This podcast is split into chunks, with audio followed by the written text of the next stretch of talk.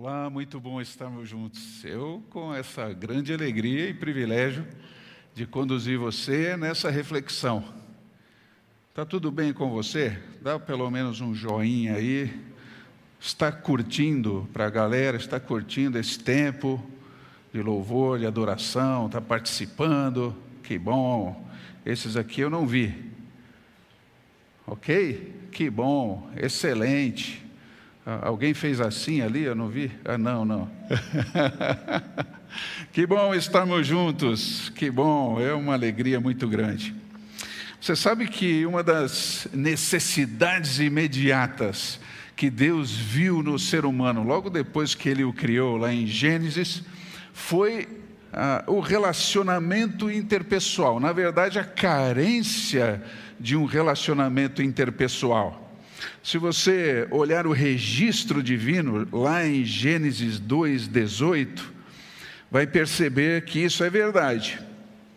Literalmente, o texto pode ser traduzido assim: Não é bom que seja o homem para si mesmo. Olha só a, a constatação divina, não que ele não soubesse, é claro que ele sabia mas a declaração escrita, na sua tradução, é, não é bom que o homem esteja só, não é verdade?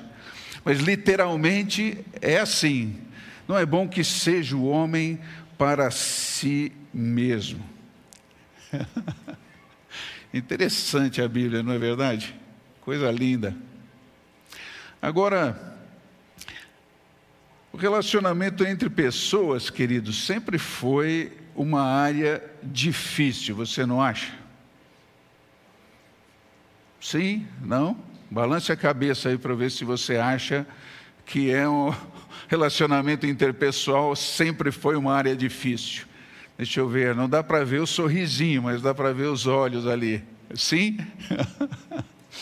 É, eu não sei se é muito difícil conviver com você mesmo. É difícil ou não? Bom, é, comigo também não é diferente. Tem vezes que eu não aguento me relacionar comigo mesmo. Eu fico até admirado como Deus, na sua maravilha de amor, de graça, se relaciona comigo, apesar de mim.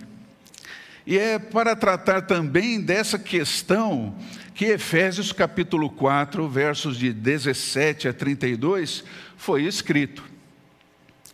E nós estamos aqui com esse texto todo, uh, compartilhando com vocês as ideias, desde o começo dessa nova série, Ano Novo, Vida Nova.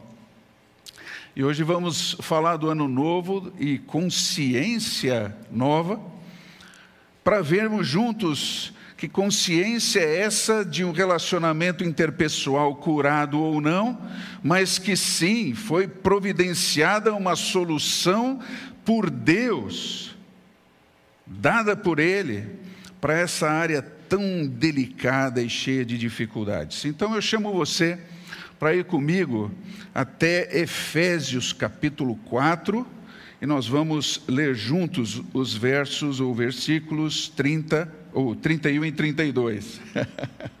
A última parte desse bloco de pensamento. Você pode abrir a sua Bíblia, por favor? Efésios 4, 31 e 32.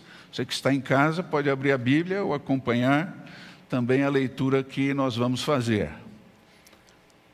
Então está escrito: livrem-se de toda amargura, indignação e ira, gritaria e calúnia, bem como de toda a maldade. Sejam bondosos e compassivos uns para com os outros perdoando-se mutuamente, assim como Deus os perdoou em Cristo. E eu quero resumir nosso tempo hoje uh, nessa frase: trate as pessoas como Deus trata você. Se você quiser escrever, anotar em algum lugar, fique à vontade. O resumo da nossa reflexão de hoje é esse, está aí nessa frase: trate as pessoas como Deus trata você. E o texto que lemos, queridos, revela alguns detalhes muito interessantes que, numa leitura rápida, podem passar despercebidos. Você vai perceber que ele mostra duas possibilidades relacionais que nos aproximam de Deus e das pessoas, ou nos afastam de Deus e das pessoas. Ele vai falar de não importar-se com Deus e com as pessoas, mas vai falar também de sim, importar-se com Deus e com as pessoas. Então começamos aqui no verso de número 31. Observe aí, por favor. A primeira possibilidade surge aí. E se você olhar mais de perto para o texto, vai perceber que Paulo vai falando de seis atitudes relacionais que inevitavelmente nos afastam de Deus e das pessoas. Seis formas de agir que nos ajudam ou nos atrapalham, tanto individualmente como comunidade de fé, como igreja. Na verdade, são seis formas de você afirmar: eu não me importo com Deus e não me importo com você. Então o texto vai dar seis formas de você falar isso. Olha, eu não me importo com Deus nem com você. Hum. E aí ele começa a dar uma lista de situações que pelas quais nós afirmamos que não nos importamos com Deus e com os outros. Ele fala de amargura, de indignação, de ira, de gritaria, de fofoca, de maldade. É, são situações bem conhecidas. Eu não vou empregar tanto tempo explicando cada uma delas, porque você já as conhece bem. A amargura diz respeito àquele ressentimento do coração, aquele amargor prolongado. É um espírito que não quer reconciliação, simplesmente é, não fala comigo, tá bom? É, mas eu queria acertar, não quero saber. E cada vez que eu vejo a amargura na Bíblia, me vem a imagem do giló. Não sei se você já mastigou um giló sem preparo, né? É um, um fruto bastante amargo. E parece que a amargura, então, tem a ver com alguém mastigando esse giló emocional, amargo todos os dias e muitas vezes ao dia.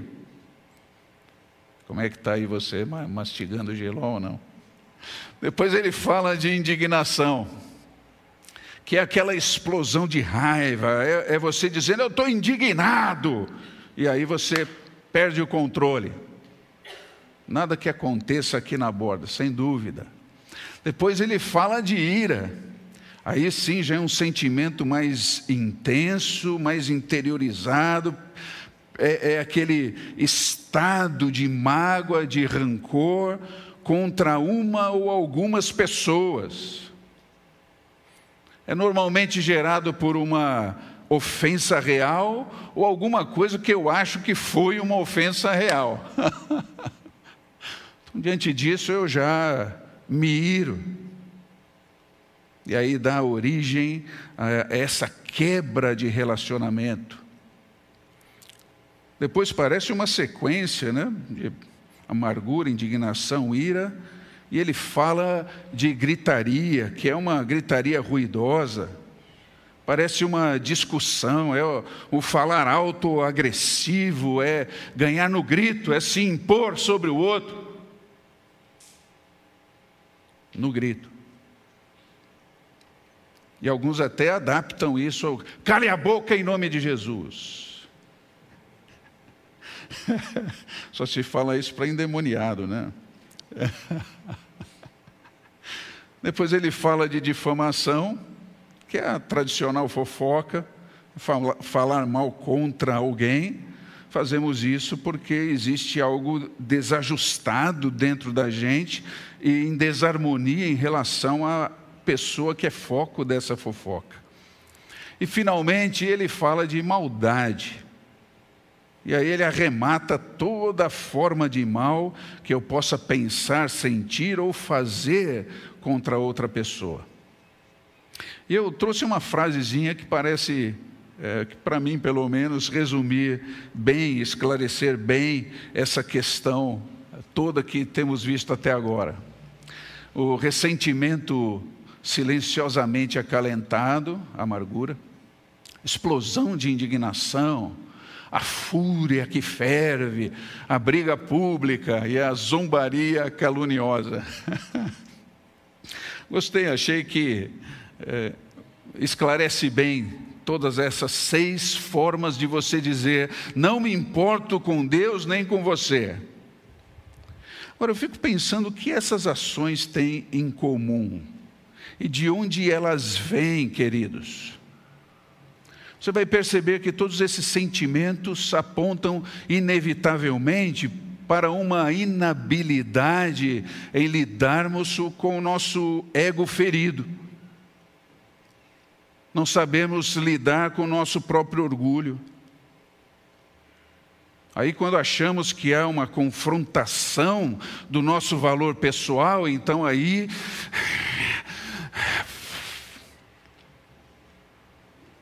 quando pensamos que não deveríamos ser tratados como fomos? Ou você acha que alguém está rebaixando você de alguma forma? Ou mesmo quando nós estamos pensando que precisamos nos autoafirmar, abre-se a porta interior para que esses sentimentos se instalem dentro de nós. E preste atenção, vou repetir, para que esses sentimentos se instalem dentro de nós, porque se você olhar no texto e nesse bloco todo, vai notar que a Bíblia não diz para você não sentir. Não sinta isso, é, é impossível.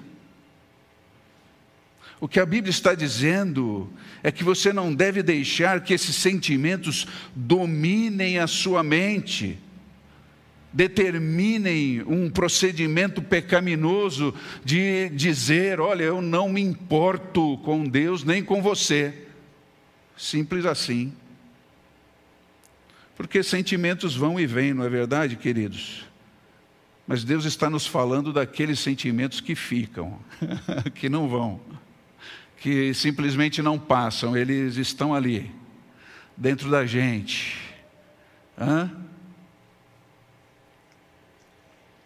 Agora, se você seguir no versículo 31, vai ver algo também muito interessante, que é a atitude que Deus quer que nós tomemos diante dessas manifestações do nosso eu caído.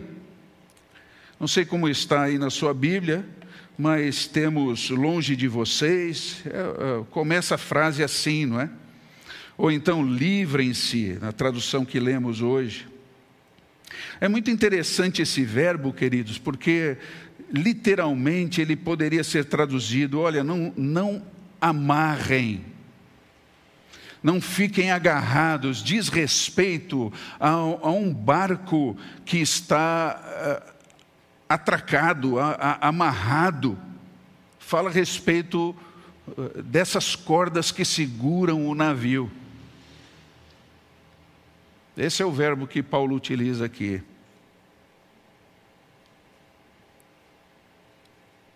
Essas cordas é que prendem um navio em um determinado lugar, que o mantém ali estacionado, parado. Isso fala muito ao meu coração, não sei se fala ao seu.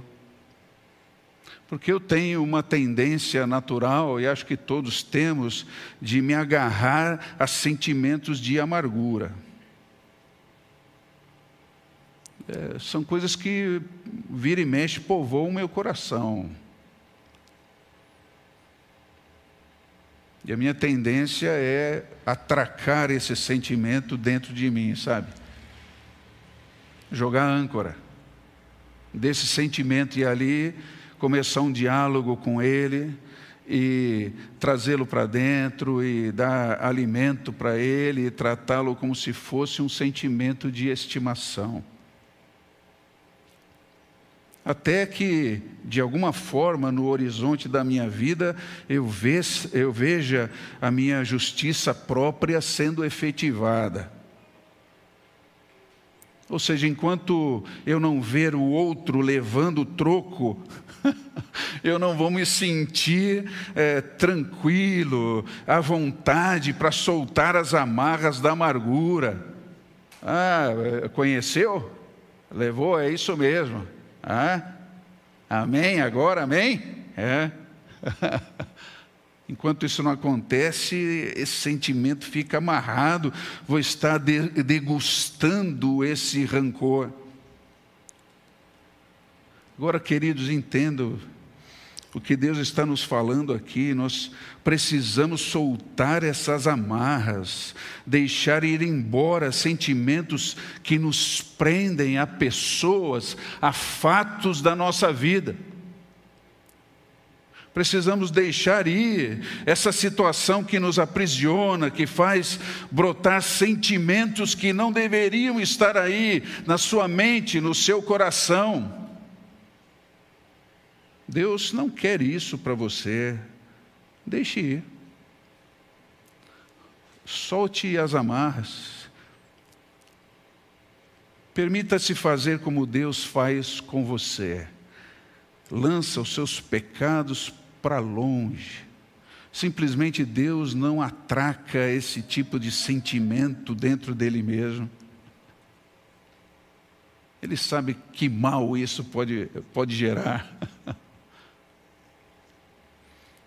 Por isso, quando deixamos esses sentimentos tomarem conta aí da nossa razão e, e determinarem o nosso modo de tratar o próximo, nós ficamos espiritual, emocional e até fisicamente doentes, além de nós aceitarmos para nós esse novo padrão, um padrão de verdade, que quer queiramos, quer não, é, é a declaração da qual estamos tratando. Ah, na verdade, lá no fundo, eu não me importo com Deus nem com você, eu só me importo comigo mesmo.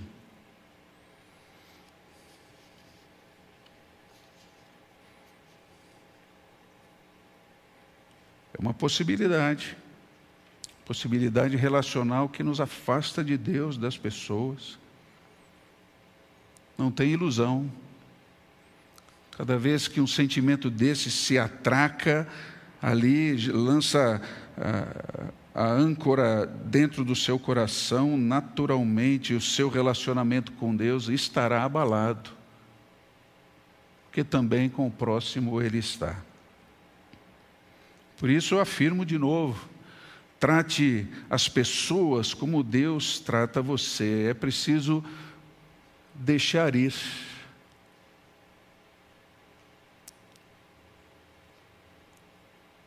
Preciso largar o orgulho.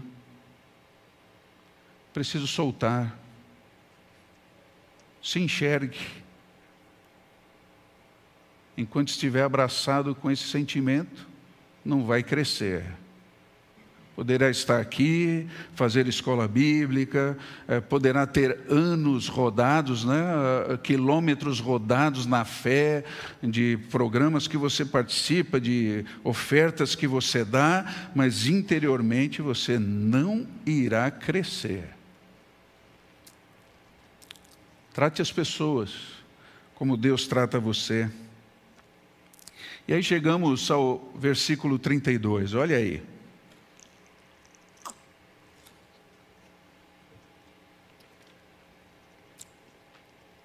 Ele mostra a segunda possibilidade relacional. Essa sim nos aproxima de Deus e das pessoas. É a declaração do sim, eu, eu me importo com Deus e me importo com você. Agora é muito interessante que, se você comparar os dois versículos, vai perceber que aqui Deus nos mostra no versículo 32 que nós precisamos exatamente da metade do esforço para nos importarmos com Deus e com as pessoas, justamente a metade. Enquanto temos seis possibilidades de dizer não me importo com Deus e com as pessoas no verso 31, no 32 só temos três. Metade do esforço para você declarar hoje que se importa com Deus e com as pessoas. Mas antes, veja o, o início do versículo 32, a ênfase aqui é no verbo. Poderia ser traduzido assim: tornem-se diariamente, cotidianamente. Torne-se o que? A gente já vai ver. Mas o tornar-se, queridos, implica em um processo disciplinado, é um processo intencional, um processo agendado. Eu conversava com uma pessoa outro dia e percebi que o que ela cria sobre Deus afetava o progresso da sua vida cristã. Tinha relacionamentos que ela precisava, precisava consertar com pessoas e ela me dizia insistentemente: Não, se Deus quiser, eu consertarei. Se Deus quiser, eu, é, isso vai acontecer. E eu dizia para ele, irmão, é, para de pensar assim, por favor. Se você ler a palavra, vai perceber que o Senhor já quis. Você não tem que orar por isso, é simplesmente pedir ao Senhor a estratégia para, mas consertar o relacionamento é algo que Deus já quis. E depende de você colocar isso na sua agenda de maneira intencional. É uma mudança que eu procuro do meu jeito de me relacionar com as pessoas. É justamente disso que o autor bíblico está falando, desde o versículo 22. Olha, jogue fora a roupa velha, vista-se com uma roupa nova. Mas eu não sei você, eu, eu gosto de criar modelitos, entende? é uma calça velha com a camisa nova. É, eu tento mesclar as duas coisas, enquanto Deus está me dizendo, Átila, joga fora tudo. Ah, mas Senhor, essa camiseta, eu gosto tanto de dormir com essa camiseta furada. É, você tem uma dessa também? Esse pijama de estimação. Ah. Emocionalmente fazemos da mesma forma. Não, eu não posso me apegar a isso, eu preciso jogar fora. Vestir-me do novo homem que se refaz em Cristo Jesus. E aí Deus nos coloca no verso 32 três atitudes relacionais Três formas de dizermos hoje, sim, eu me importo com Deus e com as pessoas. Veja comigo quais são elas. Ele fala de bondade, de compaixão e de doação da graça do perdão. Bondade é algo mais simples, parece que todos conhecem, eh, conseguem definir bem o que seja o ser amável, ser generoso, fazer o bem ao próximo e a nós mesmos, é ser bondoso. Enxergar, enxergar o próximo e fazer o bem a eles, a ele. Depois Paulo fala de compaixão, que significa literalmente colocar-se no lugar do outro e agir. E aqui eu gostaria de eh, empregar um pouquinho mais de tempo é, falando, eh, refletindo com vocês sobre a sequência de conceitos ligados à compaixão, que nem todo mundo consegue definir eh, de maneira correta, de maneira acertada. O sentimento relacional positivo mais básico está aparecendo aí para você, que é a piedade.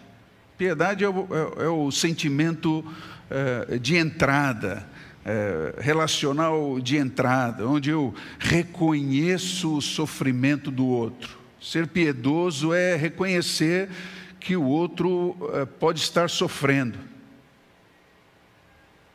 Tenha piedade, é você olhar e ver que o outro está em necessidade.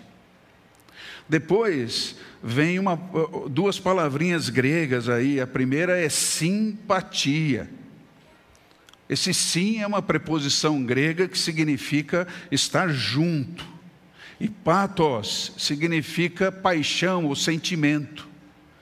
Por isso, simpatia é importar-se com o sentimento do outro, é estar junto nesse sentimento, muitas vezes, de sofrer. Piedade, simpatia, aí chegamos à empatia. Também do grego, en é a preposição para dentro de.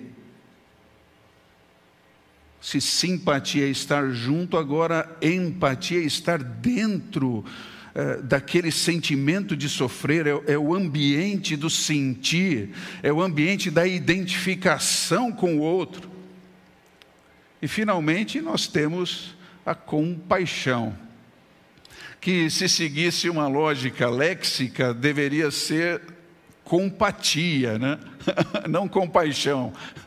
É, simpatia, empatia e compatia.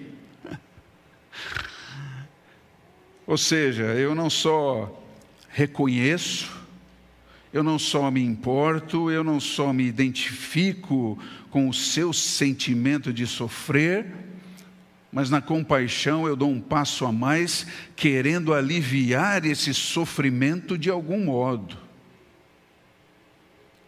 Então perceba que as formas, embora na metade do esforço, as formas como Deus nos propõe a dizer, a declarar, a viver, sim, eu me importo com Deus e com as pessoas, trabalham em todas as vertentes de necessidade relacional. E finalmente, encontramos aí a palavra perdão, que também é muito interessante que é uma palavra composta, a primeira parte dessa palavra vem do termo grego charis, que significa graça. Então, literalmente, eu poderia traduzir esse só perdão aí na nossa Bíblia, não é verdade? Perdoando-se mutuamente. Na verdade, seria doando a graça do perdão para outra pessoa. Se é graça, é porque foi recebido de graça, é presente. Doar a graça do perdão é entender que o outro não pode comprar isso, você simplesmente doa. Aí olhe para o texto e me responda: eh, qual deve ser o padrão de doação do perdão a alguém? Olha aí o verso 32. Não fique me olhando, olhe o verso. Qual é o padrão de doação do perdão a alguém? Veja que o texto responde: perdoando-se cada um ao próximo. E aí, se você puder fazer um círculo aí, pintar de alguma forma, tal como Deus em Cristo perdoou você. Ufa!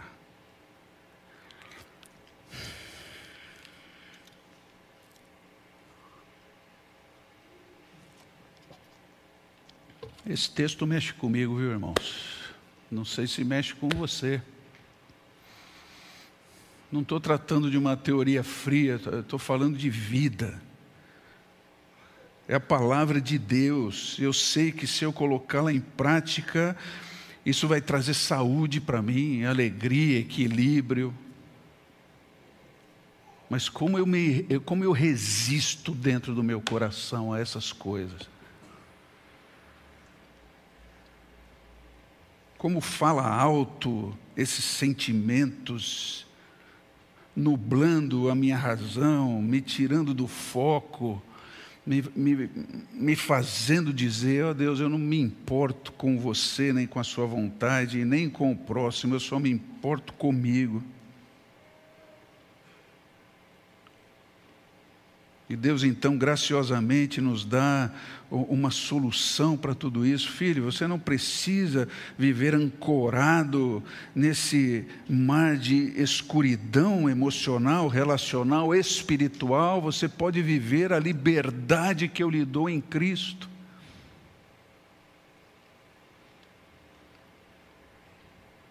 Agora entenda, queridos, entenda, querido, querida irmã que a chave de entendimento desse trecho todo vai primeiro do foro pessoal para o comunitário.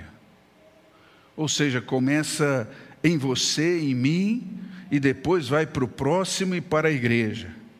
E aí começam a, a surgir implicações dessa realidade do texto. Assim é impossível pacificar a igreja sem que o crente entenda e assuma a responsabilidade por sua própria pacificação.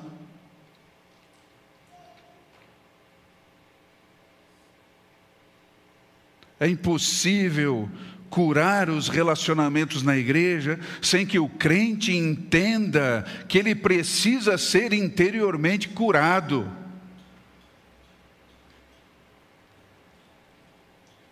Queridos, é impossível ver uma igreja madura sem vermos o crente assumindo a sua responsabilidade diante de Deus e do próximo por seu amadurecimento pessoal no Senhor. Então, queridos, nós precisamos hoje mais que nunca confrontar essa nossa tendência natural de terceirizarmos os nossos problemas pessoais para o próximo ou para a igreja. Eu só estou sentindo e agindo assim por causa do fulano, da cicrana. Se não tivessem feito isso, eu não estaria sentindo isso a culpa é do fulano, da fulana, que agiram dessa forma. E quando é igreja? Bom, a, a, aí a pessoa diz: ah, a borda não fez nada por mim. Sabe, a borda não me apoiou em momento algum. Ah, eu, eu é, não que eu queira criticar, mas eu, na verdade, nunca tive uma chance de trabalhar na borda. Ah, os pastores da borda, ah, peraí, aí, aí vai. Precisamos confrontar isso. Se nós continuarmos ancorados, e principalmente, irmãos, entendam isso, se permanecermos ancorados e convivendo pacificamente com sentimentos espiritual e emocionalmente tóxicos, depreciativos, degenerativos, pecaminosos, não importando quem tem e quem não tem razão, nós não conseguiremos crescer como discípulos. Por isso que a palavra de entrada para alguém que quer entregar a vida a Jesus não é outra senão quer ser meu discípulo, negue-se a si mesmo.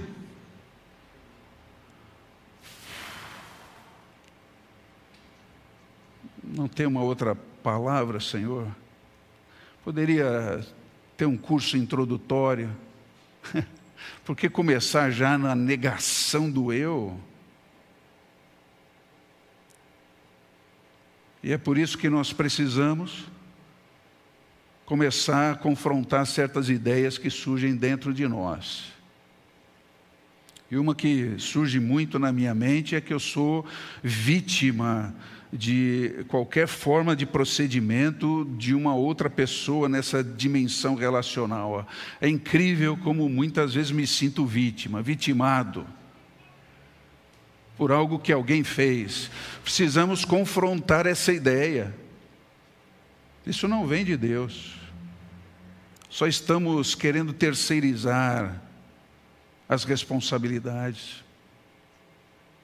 Também preciso confrontar aquela ideia da falta de valor pessoal, porque alguém não o deu a mim.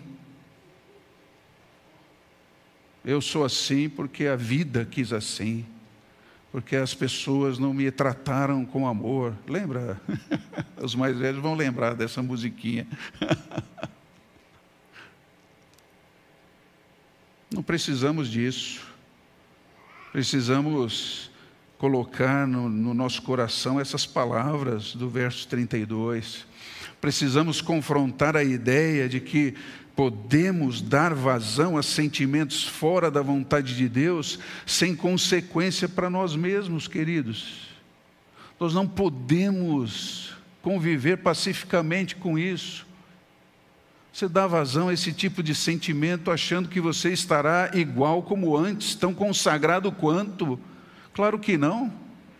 Isso abate você espiritualmente te afasta de Deus, porque é uma declaração objetiva de não importar-se com Deus e com o próximo. Eu preciso entender também que, eu, que, que sou eu quem deve praticar essas verdades espirituais. Sou eu quem deve colocar a mão na massa da transformação. E com esse trabalho de alma, planejar e executar essa nova vida em Cristo. Sem dúvida, sempre na dependência do Senhor, porque a força não vem de mim, mas a atitude vem de mim. A decisão vem de mim, vem de você.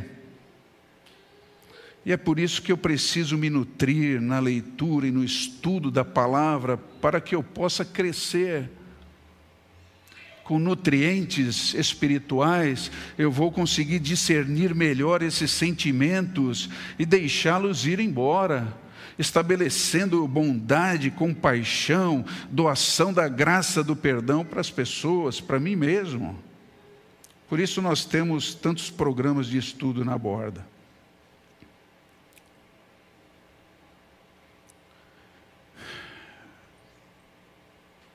Portanto, nós precisamos entender, queridos, que a partir do momento em que entregamos a nossa vida a Jesus, não resta mais nenhum espaço de opção, senão a dedicação àquilo que Deus diz ser a sua vontade.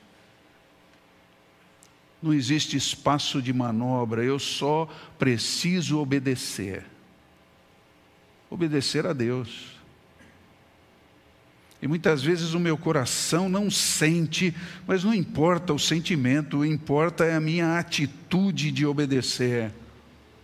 Eu me alinho à vontade de Deus e me coloco nas mãos do Espírito Santo para que aqueles sentimentos eh, possam ir embora. Senhor, eu não consigo deixar de sentir isso, mas me livra em nome de Jesus. Eu quero obedecer ao Senhor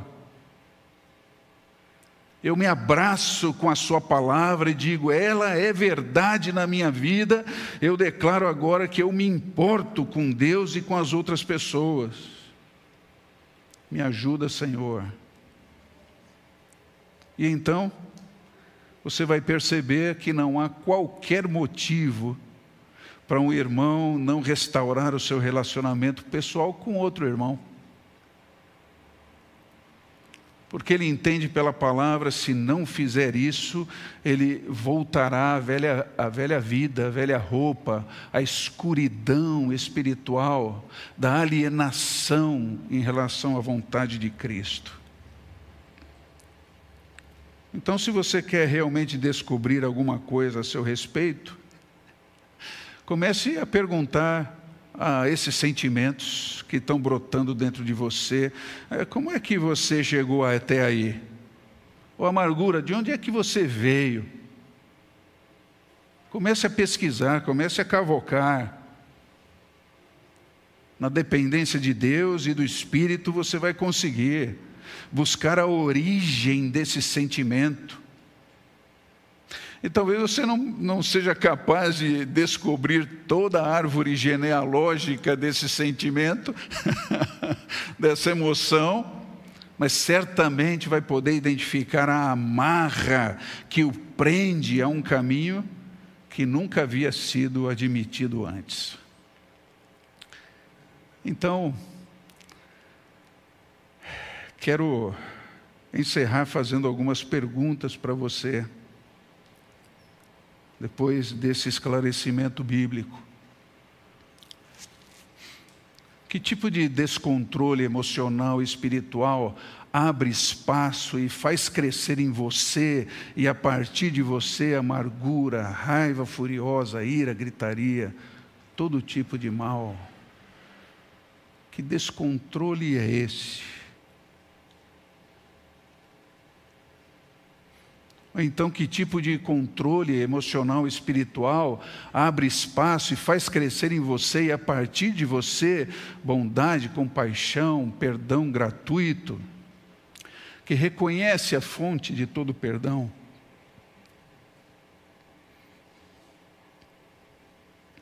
O que significa perdoar cada um? É tratar cada caso de quebra relacional de maneira particular e exclusiva, um de cada vez? Claro que sim. Não importando se somos recebidos pela outra pessoa ou não, se existe um final feliz dessa busca, mas para nós que fazemos a, fazemos a vontade de Deus, sempre será um local de cura, de transformação. Quando colocamos a brasa na cabeça certa, tiramos da nossa. Eu vim aqui pedir perdão a você. É incrível que uh, atitudes é, relacionadas ao perdão estejam partindo sempre de quem foi ofendido. É interessante isso na Bíblia, né? Depois veja Jesus falando sobre isso em Mateus 16 e 18. E finalmente, como aborda pode tornar-se exemplo de relacionamentos restaurados pela ação da espiritualidade sadia, como a borda pode tornar-se abrigo para pessoas que precisam ser acolhidas e curadas emocional e espiritualmente. Eu penso que tudo isso, queridos, começa de verdade nessa nossa conscientização de que aqui não é um lugar perfeito e nunca será. Só o fato de eu estar aqui, você estar aqui, já depõe contra a perfeição dessa reunião. Onde houverem dois ou três reunidos, Cristo estará lá, mas cada um com seu pecado também estará. Bom, falando isso, poderíamos dizer que a igreja então não pode ser redimida. Pode sim na sua misericórdia e no seu amor, Deus olha para mim e para você, dentro dessa nossa realidade, porque Ele poderia, naquele momento em que eu entreguei minha vida a Cristo, ser transformado de dentro para fora e ser um, um Átila completamente diferente, sem passado, agora só presente e futuro. Eu penso só nas coisas do céu, eu, eu simplesmente me entreguei a Cristo, já não tenho mais pecados. Eu gostaria que fosse assim, mas não é. E não vejo nenhuma incompatibilidade em Deus fazer isso, porque é a prova do seu amor.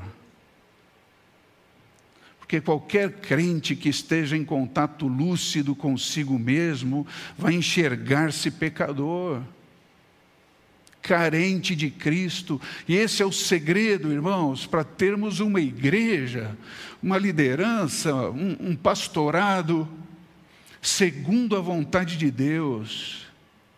Ele não pensou a igreja dos perfeitos, mas ele pensou naquela igreja que vive de maneira perfeita, que restaura relacionamentos, que aplica perdão, que busca o próximo, que dá o passo para fora de si mesmo, que corta as amarras, em nome de Jesus que se apresenta com o mundo, para o mundo, não com aquela igreja triunfalista, venha porque as coisas aqui acontecem, mas eles vão poder ver a forma como nós vivemos conosco mesmos, diante dos nossos erros e pecados, mas principalmente diante dos erros e pecados do outro até que nós, como comunidade de fé, tenhamos a consciência de que todos estamos no mesmo barco.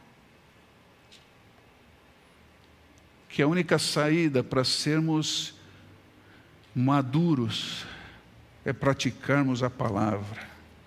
Não existe outro caminho. Então eu chamo você a um momento de repreensão de poderes espirituais nesse momento, na pessoa do inimigo que nos sugere caminhos que não são de Deus, que incentiva mais do pior dentro de nós, no seu jeito de ser amargurado, raivoso, decaído, podre e escuro, ele pretende apagar a luz do Espírito também no seu coração. Mas nós nos levantamos essa manhã em nome de Jesus, não no nosso poder, mas no poder da palavra que nos renova, que nos faz gente nova todos os dias podendo dar as mãos uns para os outros, declarando: Senhor, nós não somos isso que está aqui, mas queremos ser. Nós cremos que pelo Seu poder podemos ser. Mas eu sei que isso começa em mim. Por isso, Senhor, quebra a minha vida. Me quebra de fio a pavio. Desmonta o meu interior Revela o meu orgulho, Senhor. Deixa-me ver como eu sou em si mesmado. E me dá o privilégio de ser transformado pela Sua graça, porque eu quero isso, Senhor. Eu me levanto nesse dia para declarar, sentindo ou não sentindo, que eu me importo com o Senhor me importo com as pessoas, me importo com os meus irmãos.